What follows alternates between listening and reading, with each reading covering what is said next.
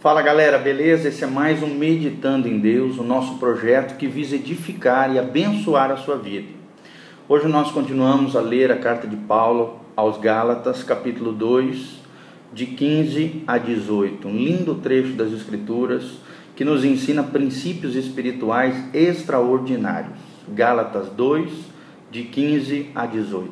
A Bíblia diz o seguinte: eu estou lendo na, versão A Mensagem que é uma Bíblia de fácil entendimento, tá? Numa linguagem contemporânea.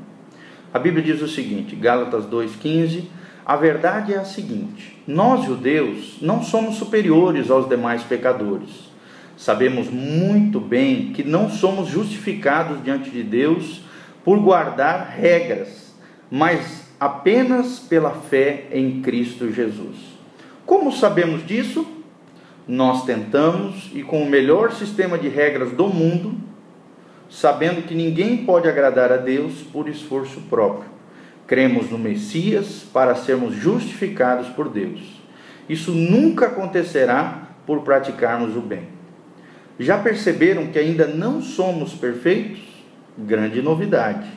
Mas, vendo que gente como eu, que creu em Cristo e foi justificada por Deus, não é perfeita, Teriam vocês a ousadia de acusar Cristo de ser conivente com o pecado? Que acusação leviana! Se eu tentasse ser justo praticando bem, estaria reconstruindo aquilo que destruí.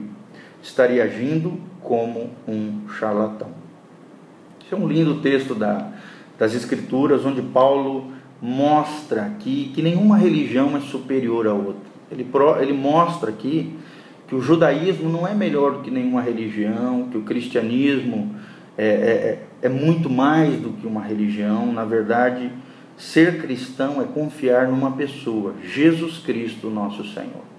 Aqui ele está falando a judeus que se converteram ao cristianismo e que achavam que o, o cristianismo era uma continuação do judaísmo, uma, um judaísmo superior, um judaísmo elevado, e ali eles confiavam nas suas ritualísticas, nas suas tradições religiosas, na sua religiosidade, colocavam o coração nas coisas externas e não naquilo que é interno, aquilo que Deus havia construído dentro do coração. E Paulo está falando, ó, nenhuma religião é superior à outra. O que importa, na verdade, não é a religião, é a pessoa de Jesus Cristo, é onde está centrada a sua fé. E para que nós pudéssemos ser justificados por Deus, ou sermos declarados justos diante de Deus, nós temos que entender que tudo isso é alcançado através da fé. A fé numa pessoa, não é a fé na igreja tal, na placa da denominação tal, na religião tal, numa herança religiosa que recebemos dos pais para os filhos. Não.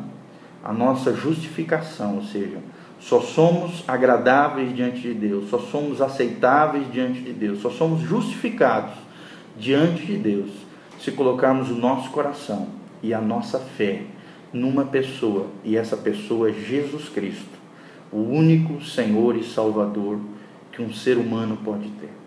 A sua fé não pode estar baseada nas suas obras, nas suas benfeitorias, na sua religiosidade, o quanto você vai na igreja, o quanto você faz coisas, para Deus ou deixa de fazer, o quanto você é misericordioso com as pessoas de fora. Não, não é isso. Isso tudo é maravilhoso, é uma expressão do seu amor, da sua gratidão a Deus, do seu coração a Deus, mas não é isso que faz a diferença quanto à salvação. Não é isso que agrada o coração de Deus. Para agradar a Deus é necessário fé. Fé na pessoa de Jesus Cristo. E obediência aquele que você declarou no seu coração como Senhor e Salvador da sua vida. O Evangelho se resume nesses dois princípios: fé e obediência. É como um passarinho com duas asas.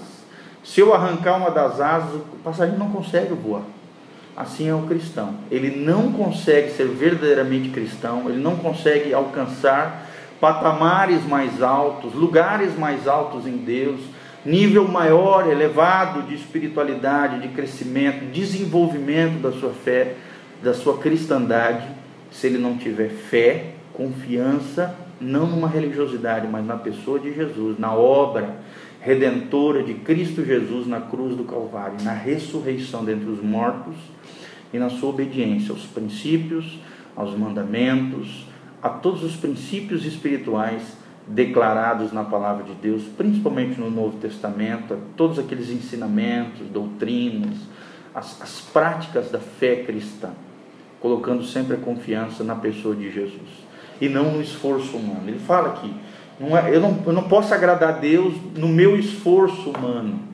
É óbvio que na vida espiritual, na vida cristã, eu preciso lutar. Existe uma batalha travada dentro do meu coração, dentro da minha vida, entre a natureza corrompida que quer me derrubar, quer me afastar de Deus, que quer me destruir espiritualmente, e a natureza divina, que é a vida espiritual, é o Espírito Santo que opera dentro do meu espírito, trazendo a vida de Deus a mim.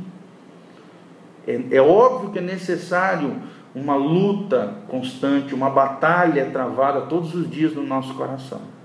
Mas para agradar a Deus não é por esforço humano, não é com base em obras, em regras, em religiosidade exterior, não a verdadeira espiritualidade, nós temos ensinado sobre isso. Ela brota de dentro para fora, naquilo que você constrói, através de uma vida de fé e de obediência a Deus. Entendendo que nós não somos perfeitos.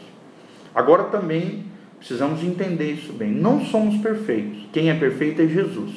E dentro das nossas imperfeições, nós não podemos nos acomodar a essas imperfeições, essas áreas mal resolvidas dentro da nossa vida. Não. Temos que buscar a perfeição que é Cristo não é uma pessoa, não é um líder religioso, não é alguém que é um exemplo e modelo para nós, não. O exemplo e modelo para nós, a nossa referência, o homem perfeito é Jesus Cristo.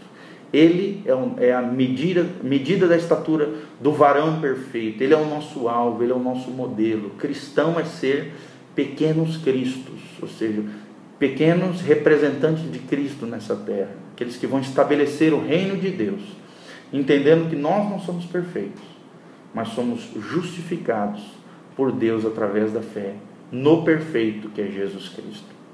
E é óbvio, como Paulo fala aqui, que não é porque nós não somos perfeitos que nós temos que nos acomodar na nossa imperfeição, no nosso pecado. Não.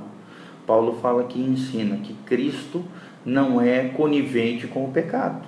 Ou seja, todo cristão verdadeiro, genuíno, autêntico, ele precisa lutar contra o pecado, vencer o pecado, não aceitar o pecado como algo normal na sua vida. A imperfeição na nossa vida precisa ser trabalhada pelo Espírito Santo, pelo poder de Deus, pelo arrependimento contínuo, por uma vida de busca, de crescimento, de desenvolvimento, de abandono do pecado, das áreas mal resolvidas, da alma sarada, curada e liberta pelo poder de Deus. E a minha oração é essa que nós possamos entender que não é a religião que faz a diferença, mas sim a pessoa de Jesus Cristo em nós. Que já não vivo eu, mas Cristo vive em mim. Que a minha fé, se eu quiser realmente agradar a Deus, eu preciso acreditar nele, colocar a minha fé nele e obedecê-lo.